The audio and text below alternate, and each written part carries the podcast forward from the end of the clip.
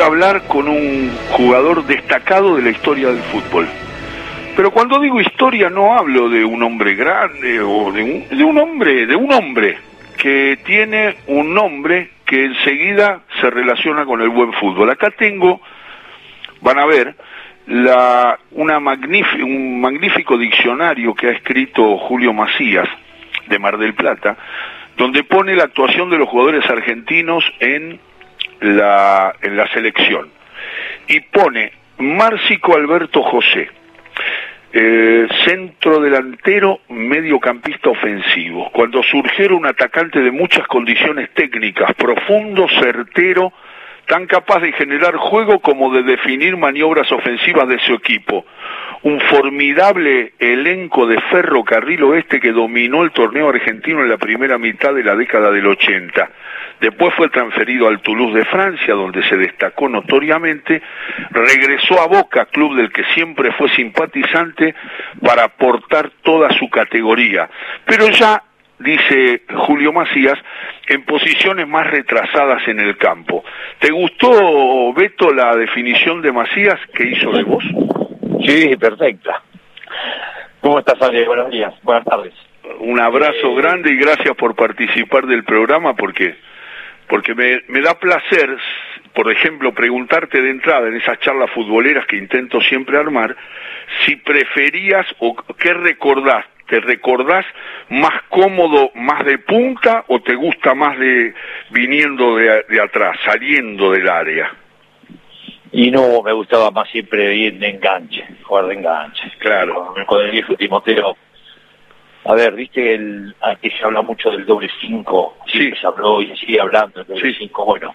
Nosotros cuando nosotros perdíamos la pelota, el doble cinco más que nada se habla para, para, una, para mí, para una posición defensiva eh, entonces, nosotros cuando perdíamos la pelota, el viejo Timoteo me decía, vos, sí, él quería que el instante juegue por el medio, que no se vaya para, para los costados solamente cuando atacábamos, pero cuando perdíamos la pelota, yo tenía que colocarme al lado de Cacho Sacarde o Pablo Grandoni. Claro. Eh, depende, porque ellos eran defensivos, y entonces este, ellos estaban más cerca del número 10, y yo estaba más con el número 5 de ellos, que era el jugador más retrasado también, ¿no?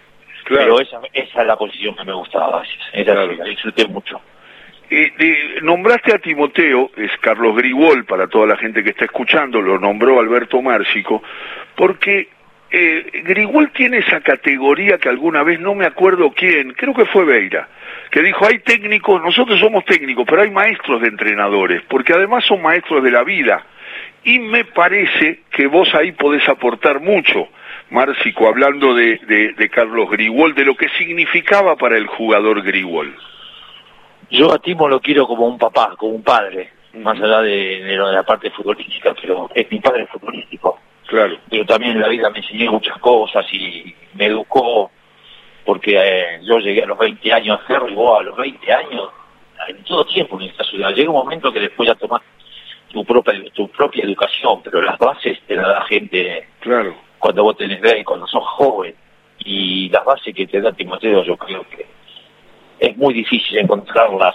O la puedes encontrar en un padre, pero un padre con, con, con, todas las palabras, porque la verdad que él educaba a todas a todos los jugadores que, llegaban a Ferro, los educaba de, sobre todo la, educación al trabajo, a ser respetuoso. Eh, Timoteo te decía, cuando le pegas una patada al rival, quería que le den la mano, lo levantes y diga perdóname. O sea, hay cosas que a veces este, te marcan en la vida. Y yo a Timo, te vuelvo a repetir, más allá de la parte futbolística, lo quiero como, como mi segundo papá y futbolísticamente mi padre futbolístico. Cuando Ferro, estoy charlando con el Beto Márcico, cuando Ferro pierde ese partido con River en la cancha de Ferro, una actuación de Kempes muy importante, el equipo de Di Stefano sale campeón River y, y cuando termina el partido, yo me voy al vestuario de River, por supuesto, hice notas con Tarantini, que habló de la Bruna, este, después hablé con Di Stefano, que estaba medio enojado, aún ganando Di Stefano siempre estaba refunfuneando. Era su característica, ¿no? Eh, porque un chico le preguntó, le dice que, le dijo, eh, Beto, te cuento esto porque es muy bueno, eh, en un momento un chico de Córdoba, creo, le pregunta en una rueda que habíamos armado, eh, Di Stefano exultante porque había ganado el campeonato. Este, eh, acordate que había reemplazado a la Bruna, que había mucho, porque había dejado había postergado a, Juan José López, a Merlo, a Alonso, y había quitado la, mística de la Bruna, digamos. Entonces la, gente de River estaba medio mirándolo de reojo a Di Stefano. Sale campeón y el chico le pregunta, le dice, pero este River suyo, dice, no es, no era tan ofensivo como el Boca del 69 y el, hombre le dice ofensivo y defensivo, porque no hay equipo ofensivo, hay equipos que atacan y defienden, porque el fútbol es ataque y defensa, pero se lo dijo ladrándole, el pibe se pegó un susto y no preguntó más. me voy al vestuario de Ferro, me encuentro con, con Marcelo Araujo, con Adrián Paenza, estaba Aymar, y, y viste que Grigol, ustedes ya se habían ido, Viste que Grigol, eh, que, que Grigol se bañaba después de los partidos, se pegaba una ducha y se iba del, del estadio.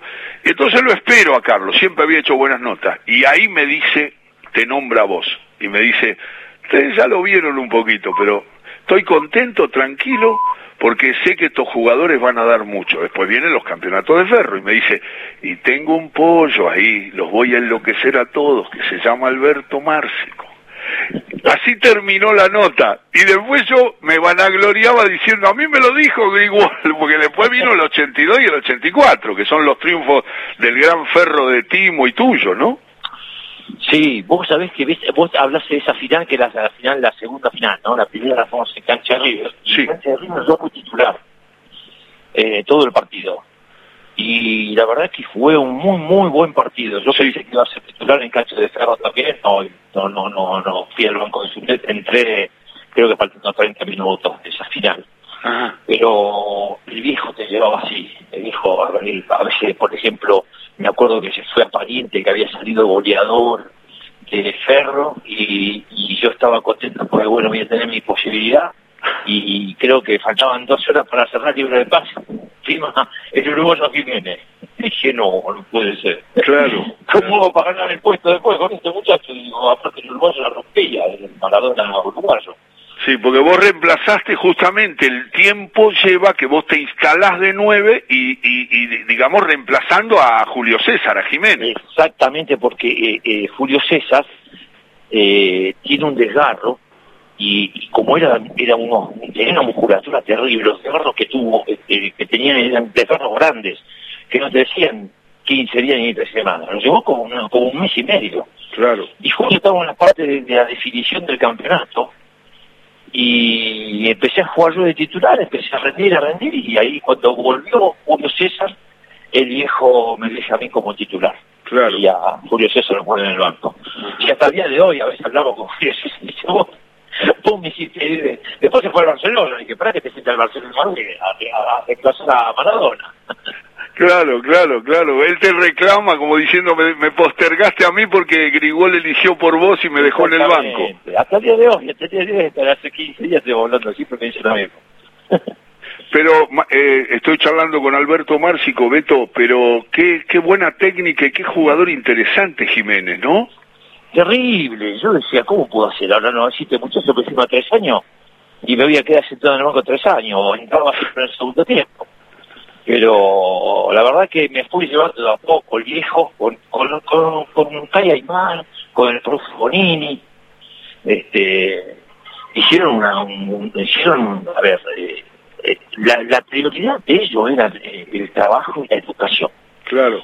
A partir de esa base, Después, después seguro que había jugadores que eran muy buenos, quizás eh, eh, mejores que los que estaban ahí, en, que, los que estaban en los suplentes, pero terminaron jugando los suplentes porque eran más educados.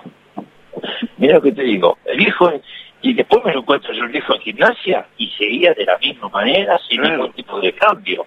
Claro, claro. el tipo es un formador y aparte los partidos, que los que preparan los partidos de la semana y te decía te va a pasar esto y esto y esto y te pasaba eso en el partido. Qué loco. Tuviste muchos técnicos, Márcico, tuviste técnicos muy destacados y siempre tuviste tus gustos y lo dijiste y lo expresaste naturalmente como futbolero, como tipo que se, se apasiona con ideas. eh, hablaste respetuosamente como en misa de, de Grigol, me gustaría que dijeras algo de Bilardo, de Tavares, a Menotti lo tuviste. Sí, a Menotti lo tuve en Boca, fue mi mejor época en Boca. Claro, claro, y bueno, mirá, mirá de los técnicos que estamos hablando, estamos en la elite, digamos, de otro tiempo, digamos, pero mirá, mirá la vigencia de Tavares, todavía dirigiendo la selección uruguaya. Exactamente, hace poco hablé con Burro, con, con Burruchaga y este y lo estábamos hablando y dice, ¿sabes que lo llamé el maestro Tavares? Me dice, se recuerda siempre de vos, porque Burruchaga estuvo a punto de un paso de, de venir a Boca. Claro. Y este y Tavares era el técnico, yo justo estaba, como estaba, yo jugué con, con Burro, vamos en, en, la época de los siete años, él se quedó ocho años, yo siete años en Francia, claro. entonces estábamos siempre en contacto, y en un momento yo hablo con la dirigencia de Boca para que venga Burro a jugar a, Boca, y bueno, no se dio, pero me hablé con el maestro Tavares. Bueno, el maestro Tavares es, a ver, eh, casi igual que Timoteo. Ah. Por respetuoso, trabajador, educado. Serio. Serio, pero aparte que este, yo te lo tuve como, como técnico y después lo trabajé con él como yo de campo del 2002. Claro, claro, oh. sí, recuerdo, recuerdo perfecto, sí, sí. Y, Tenía y bueno, mucho, mucho sí. de lo que vos eh, destacás de la comunicación que no solamente tiene que ver con lo táctico, lo estratégico, sino en la vida, ¿no? e- Era un placer hablar y escucharlo. ¿Sabes que nosotros nos cambiamos todos los días el vestuario de, los técnicos? Y era un placer, y es parte de lo bien que hablaba, y los jugadores lo querían todo. De que algunos jugaban, otros no jugaban, pero eh, hasta que no jugaba lo quería, lo respetaba, porque era un tipo muy derecho, muy correcto, que iba de frente, y bueno, la capacidad futbolística que tiene, hasta, el- hasta la vigencia que tiene hoy. eh, Eh, pasaste un poco de largo porque yo no te lo pregunté específicamente, pero está bien la referencia que hiciste de compartir con Burruchaga en el fútbol francés. Sí. Pero te fue, te fue extraordinario en Francia, Márcico. Sí, sí, sí, me fue muy bien. Fue ¿Tuviste muy- algún entrenador especial para mencionar o no?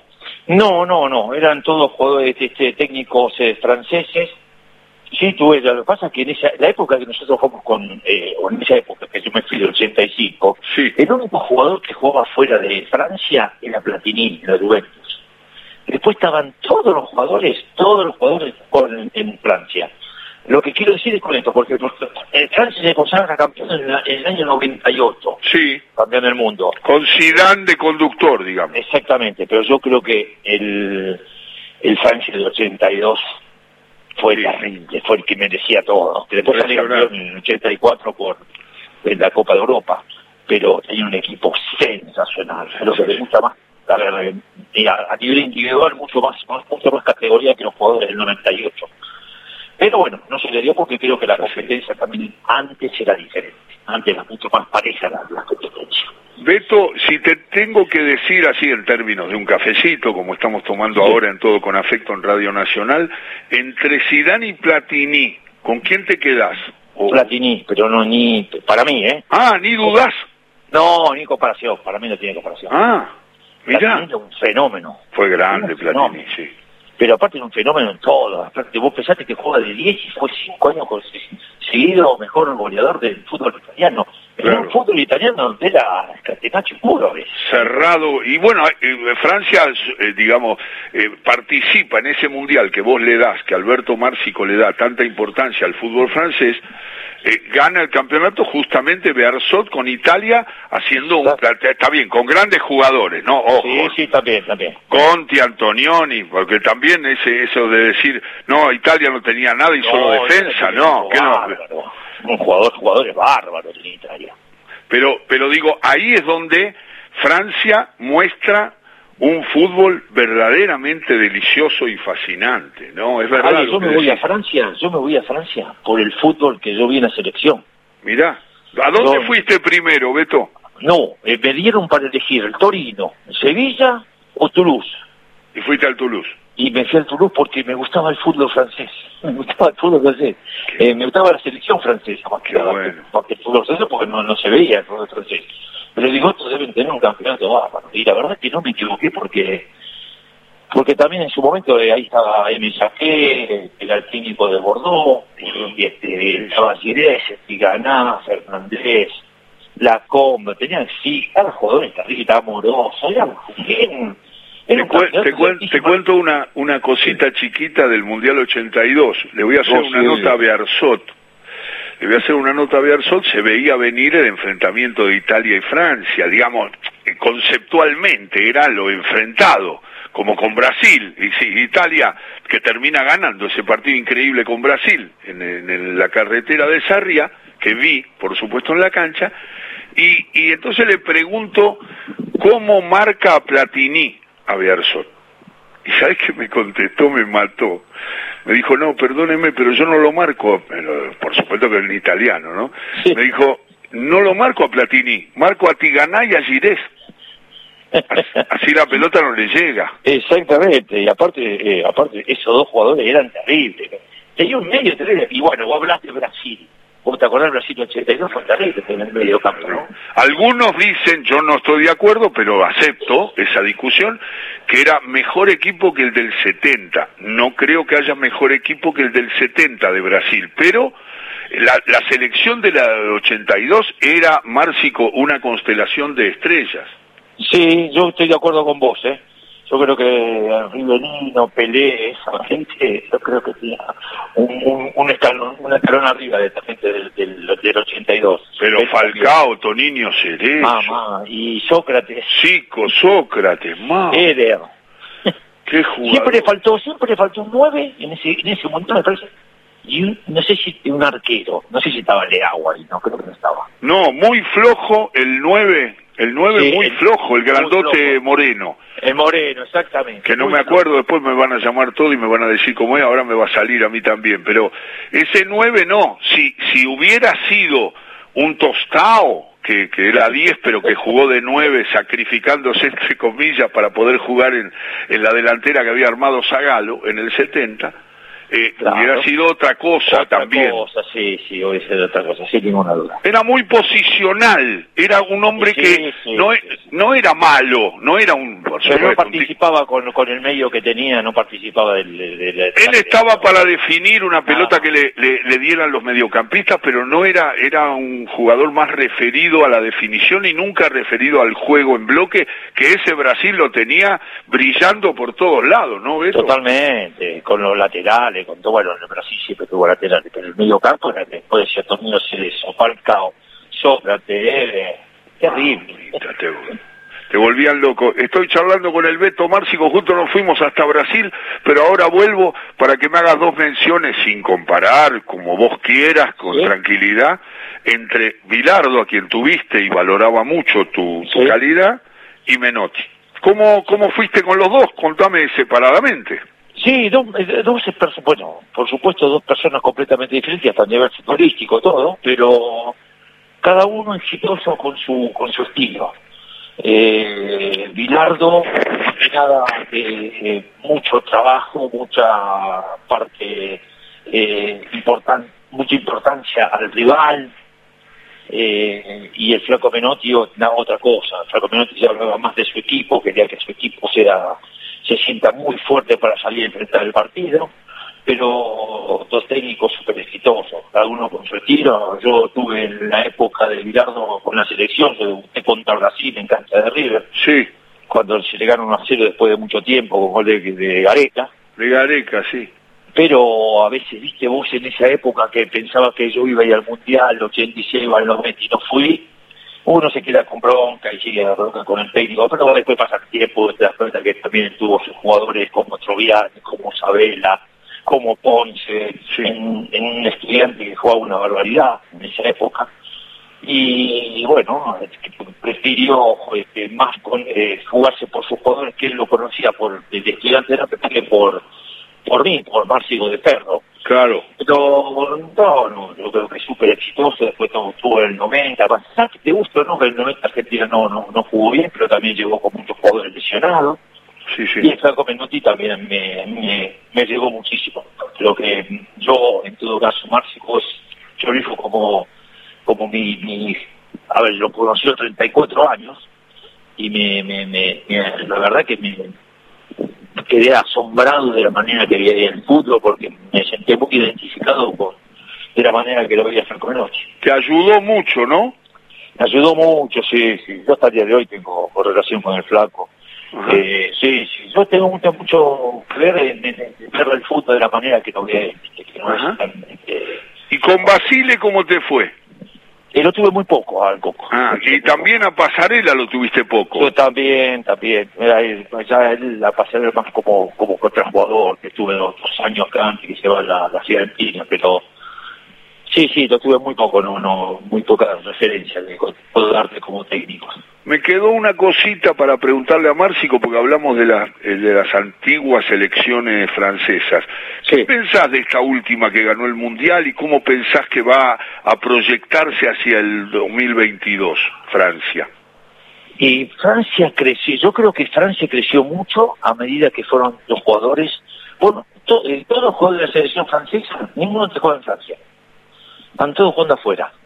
Eso eso le, hizo un bien a la selección, porque yo creo que le va a costar a, un equipo francés ganar la Copa de la, Copa de Campeones. Le va a costar porque tienen otra mentalidad, tienen otra manera de ver el fútbol cotidiano de la gente, no es esa exigencia, ¿viste? que de, de ganar o morir. Allá no, el francés lo vive de otra manera, completamente, completamente diferente diferente con lo que pasa con la selección, que están todos jugando afuera, y donde las exigencias son mucho más este, fuertes que, que, en Francia. Entonces los jugadores crecen y dan a la competencia una prioridad. En Francia, en Francia, el cotidiano francés no, no la tenés. Ajá, ajá. Y estoy charlando con Alberto Márcico. Alberto estaba haciendo un cálculo de tiempos en Francia Vos fuiste después que Bianchi, pero Bianchi había dejado una huella, ¿no? Sí, sí, Carlos, muy recordado, muy recordado, como de Onis. Como Onis, claro. Como Osvaldo Piazza. Piazza, uh, maestro. Sí, sí, creo que eh, si vos me decís en popularidad, creo que Osvaldo es el jugador argentino más popular que pasó por, por Francia.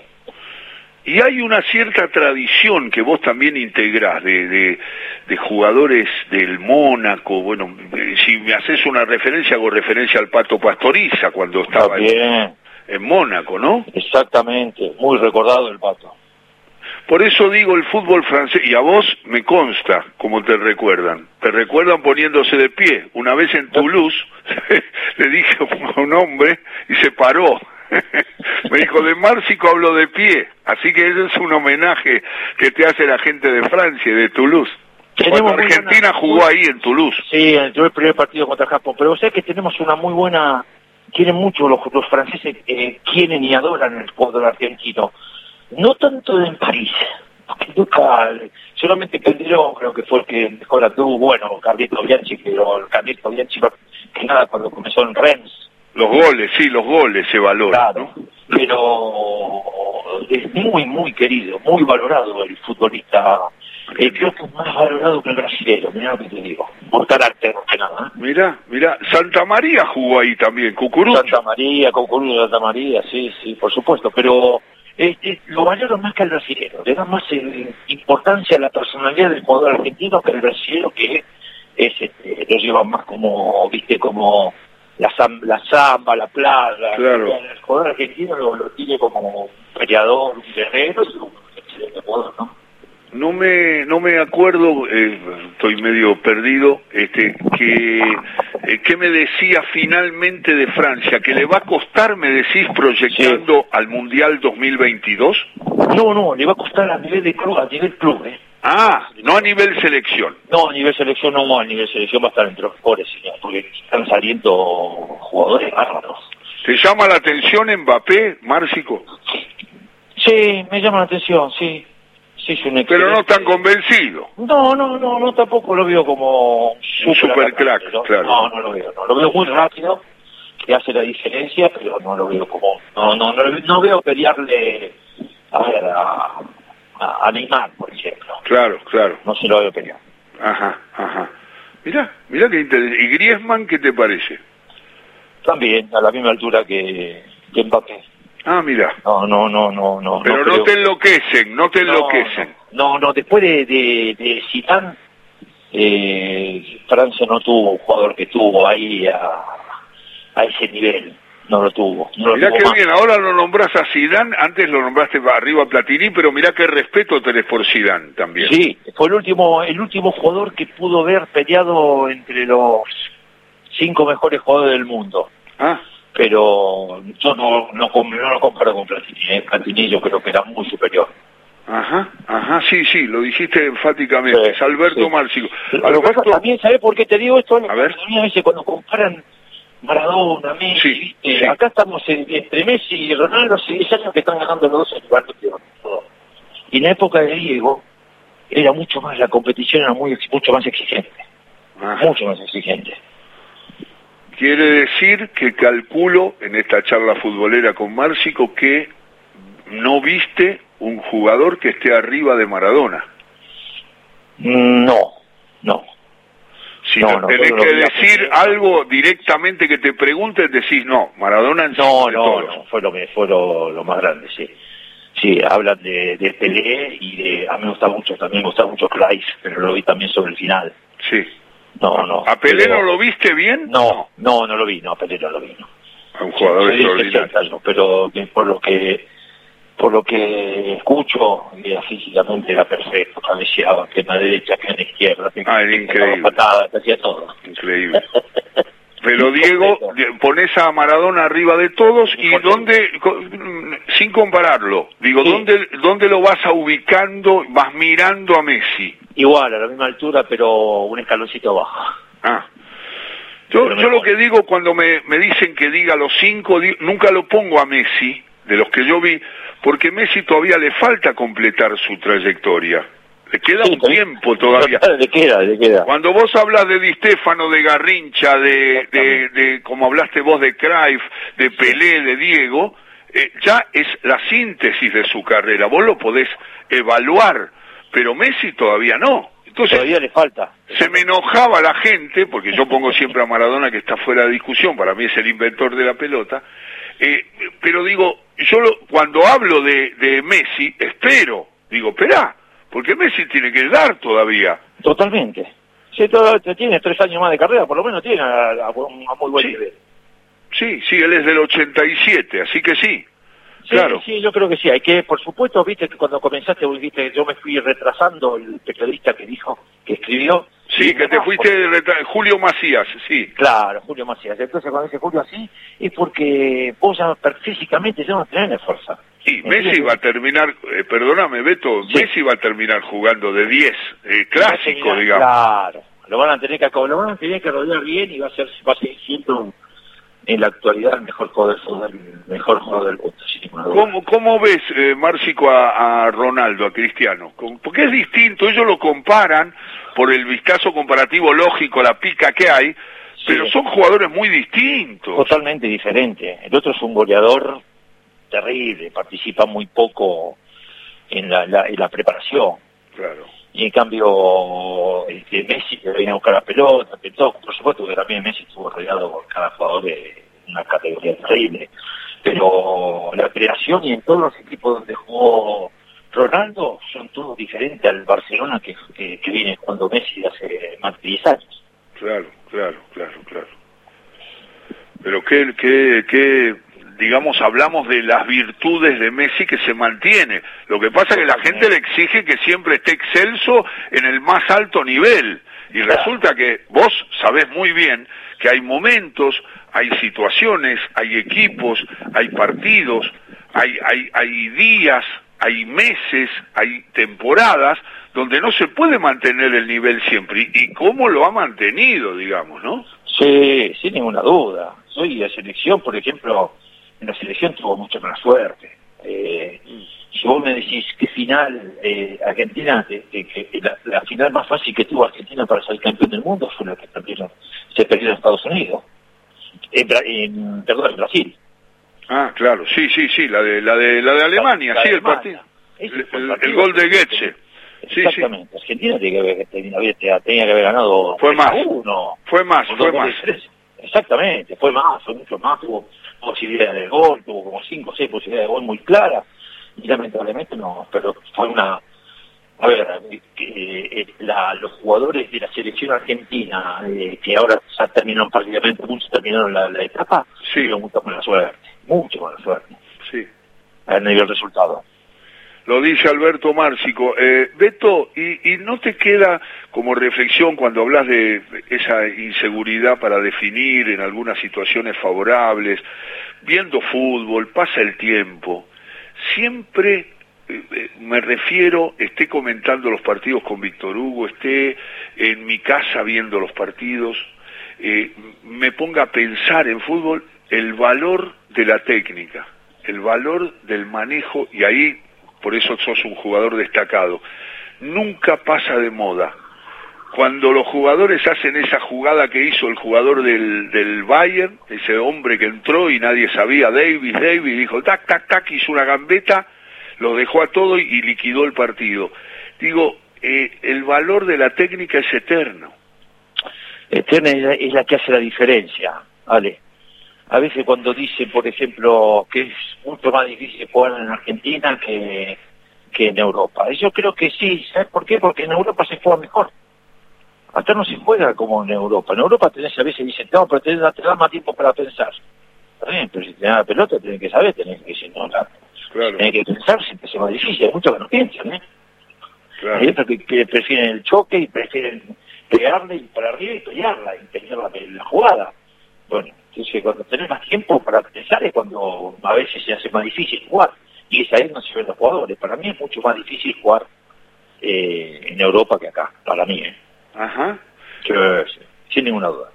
Eh, lo dice Márcico Beto, y, y eh, ¿te acordás o podés mencionar en tu trayectoria algún jugador que te haya acompañado muy bien o que vos hayas admirado jugando y que te haya facilitado tu manera de jugar, de amagar, de intentar creativamente eh, marcar goles? ¿Tenés alguno, alguna referencia o hay varios?